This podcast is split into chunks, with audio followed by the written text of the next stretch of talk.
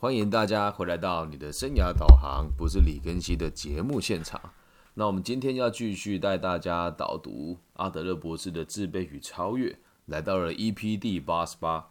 今天要跟大家讨论的是成功的婚姻。好，那我们就开始讲述今天的内容喽。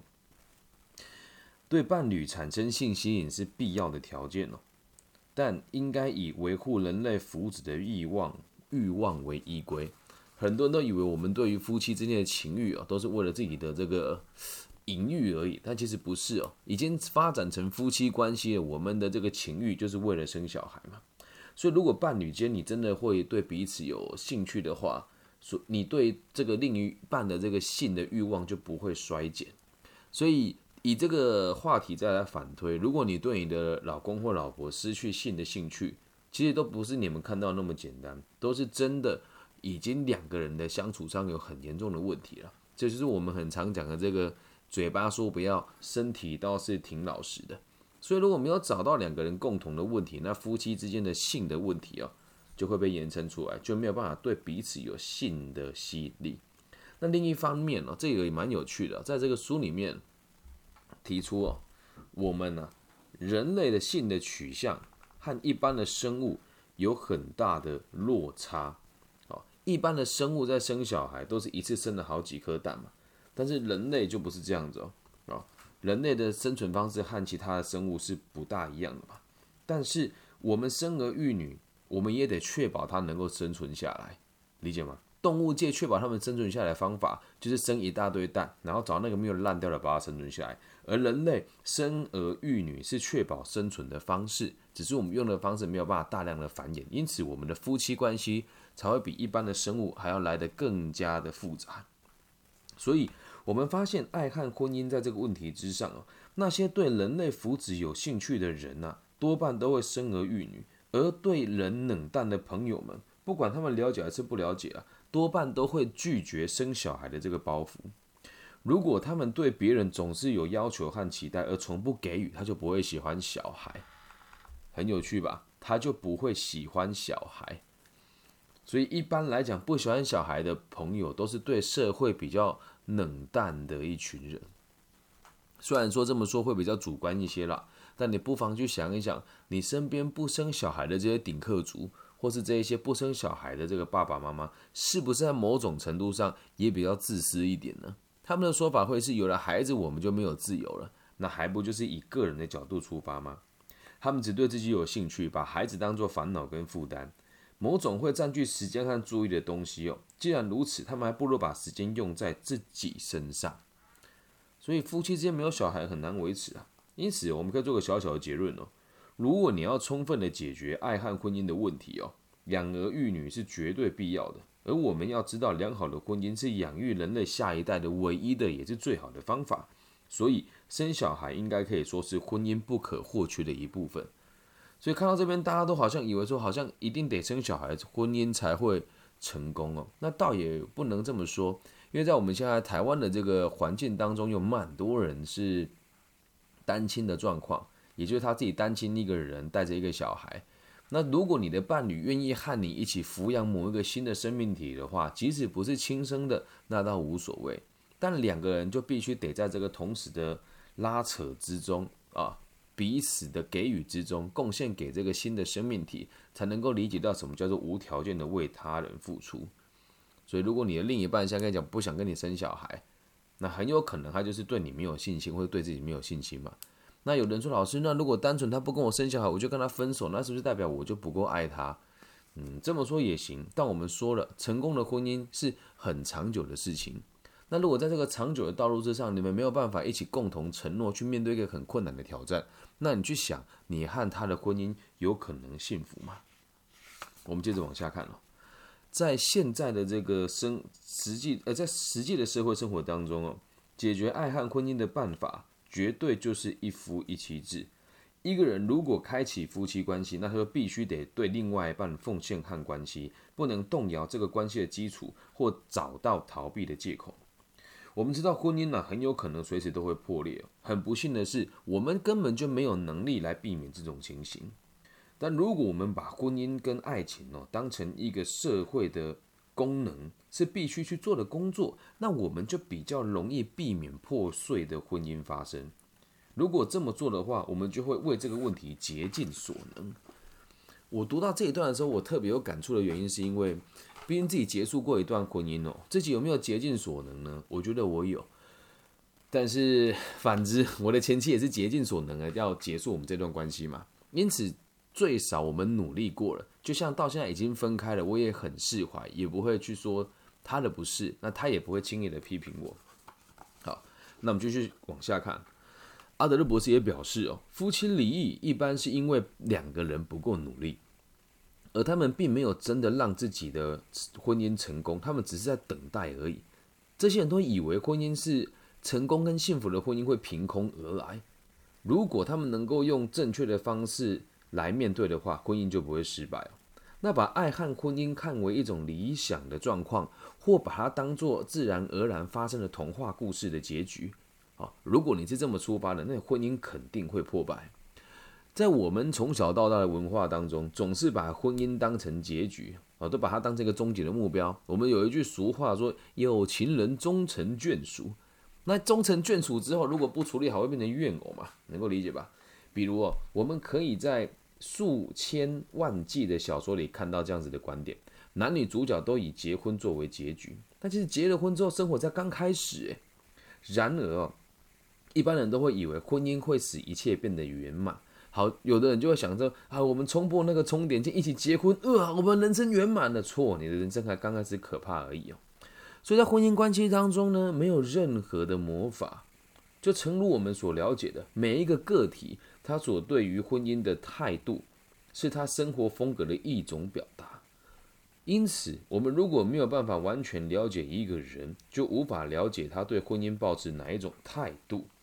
在我们的下一集当中，会有一个专题的演讲，告诉大家如何在约会当中挑选正确的伴侣啊，从约会了解彼此的生活心态，这是我们下一集要讲的东西哦。那如果一个人对婚姻的态度和他追求的目标一致的话，代表这样子的人，我们比较容易跟他相处，了解吗？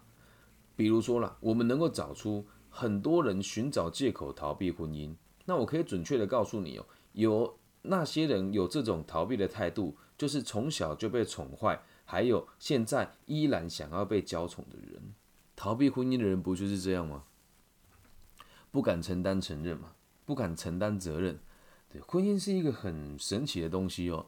如果大家有结过婚呢，就会知道婚姻里面有一个很很酷的这个设置啊，就是 婚戒。大家都不知道婚戒的功能是什么。我跟大家分享一下，有一年我到广州去主持婚礼，然后去主持婚礼的时候，那时候我跟我前妻还没有分开，我手上戴着婚戒。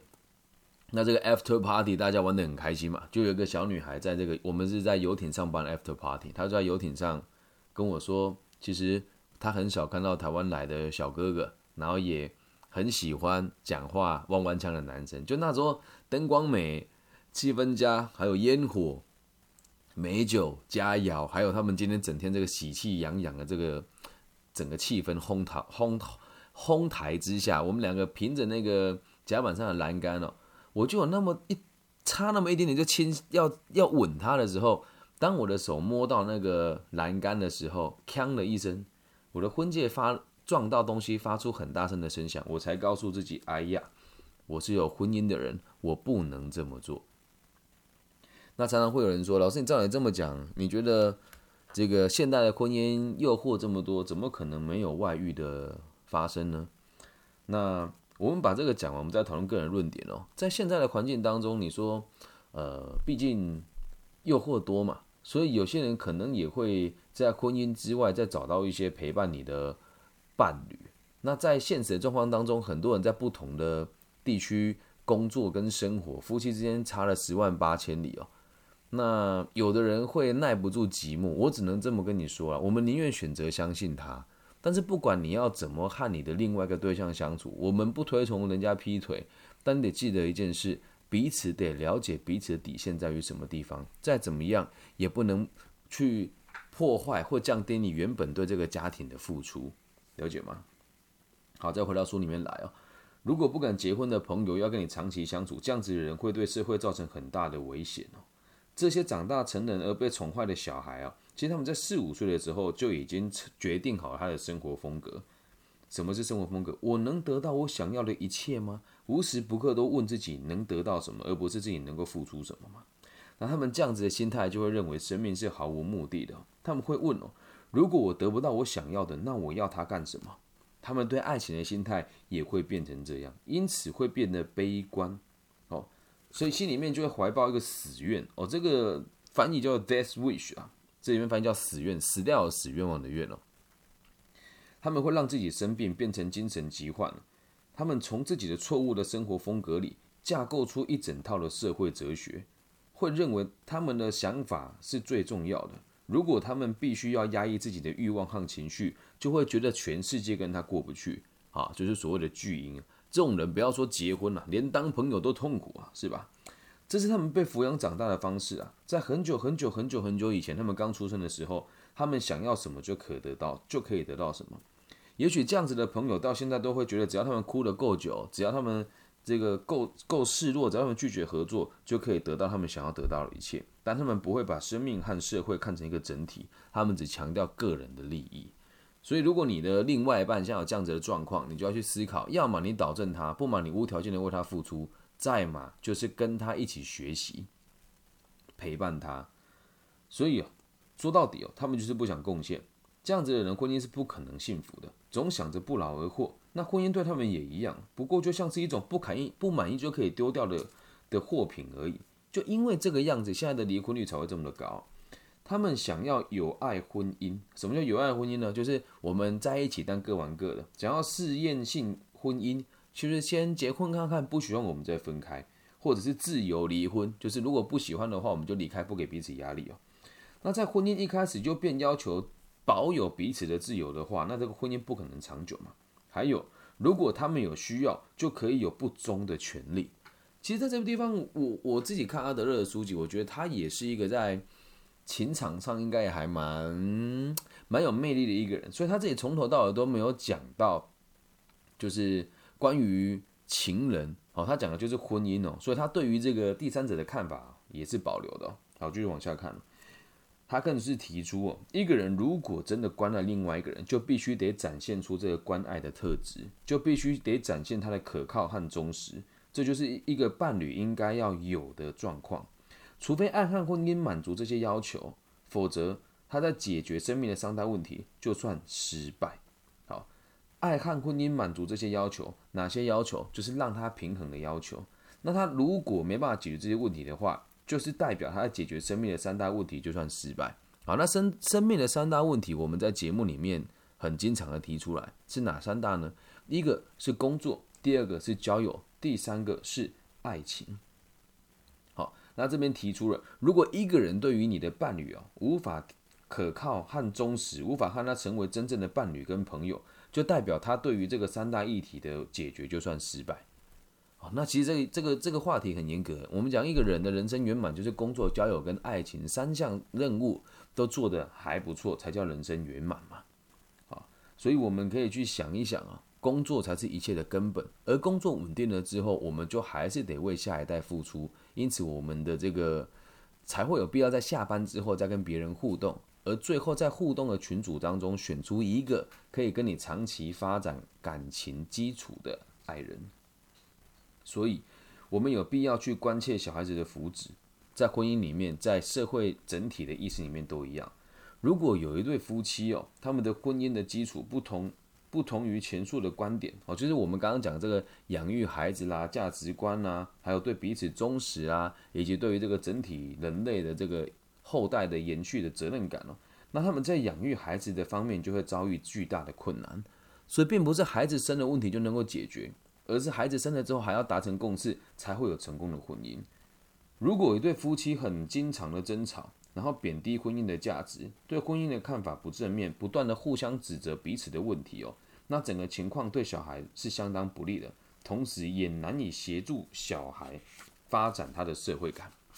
那我们这章最后做个结论哦，婚姻，我们之所以这章叫成功的婚姻哦，就是因为。要理解我们婚姻的目的，也是为了延续人类的生命。而且，你不能站在自私的角度来看待你的婚姻关系，不能以我想得到什么来跟另外一个人互动，而是应该是在爱情的世界里面，我要怎么去照顾我的另外一方？那我要怎么跟他拥有共同的价值观念，延续我们后面的感情以及人生延伸出来的问题？如果总是试着指责对方的话，这样子的人哦，不止在婚姻上会有问题，就连工作和交友也都不会让人家太喜欢你，了解吗？所以因此，在婚姻当中，如果你要幸福的话，生孩子是一个必然的过程，但是不是生了以后就能够解决问题哦。而是生了以后，你们还要能够一起面对彼此的价值观，同时学会奉献自己给对方，才有办法好好的把婚姻延续下来。总而言之，用一句我们在节目里很常提到的话，也希望大家可以把这一集奉献给你的爱人、爱你的人，哈，或是你爱的人、你的夫妻的、你、你的、你的这个婚姻伴侣啊，你的爸爸妈妈，还有这个学校的辅导老师。听清楚了，我们用一句话做这一集的总结：真正的爱情与婚姻是丰满了自己以后，再去饱；再哎，丰盈了自己以后，再去饱满别人；丰盈了自己以后，再去饱满别人。所以，如果没有把自己关照好，我们就很难拥有一段良好的伴侣关系。那如果伴侣关系无法成立的话，即使生了孩子，孩子也只会变成孤儿。了解吧？成功的婚姻不是一触可及，一定要试着理解对方的需求，理解孩子的需求，为彼此付出。这个家庭的每个成员都应该把对方看得比自己重要。所以，如果这里你会跟我讲，老师你讲这个好假哦，好大爱哦，那我必须得说，我体验过这种感觉，我现在也是这么做的，我过得很平衡。那如果你愿意信奉其他的教派，其他的。流派说人就应应该要顾及自己的需求，那我必须得讲，咱们这立场不一样，也还是朋友。以上就是这一期全部的内容，希望大家喜欢。如果你喜欢的话，网易云的朋友记得帮我在下面的频道留言按赞。最近很多朋友会在网易云这边留言跟我说，我的频道有杂音，我正在努力的改进当中。那也非常感谢这个大陆区的朋友的给我的支持哦，在前阵子我登上了这个。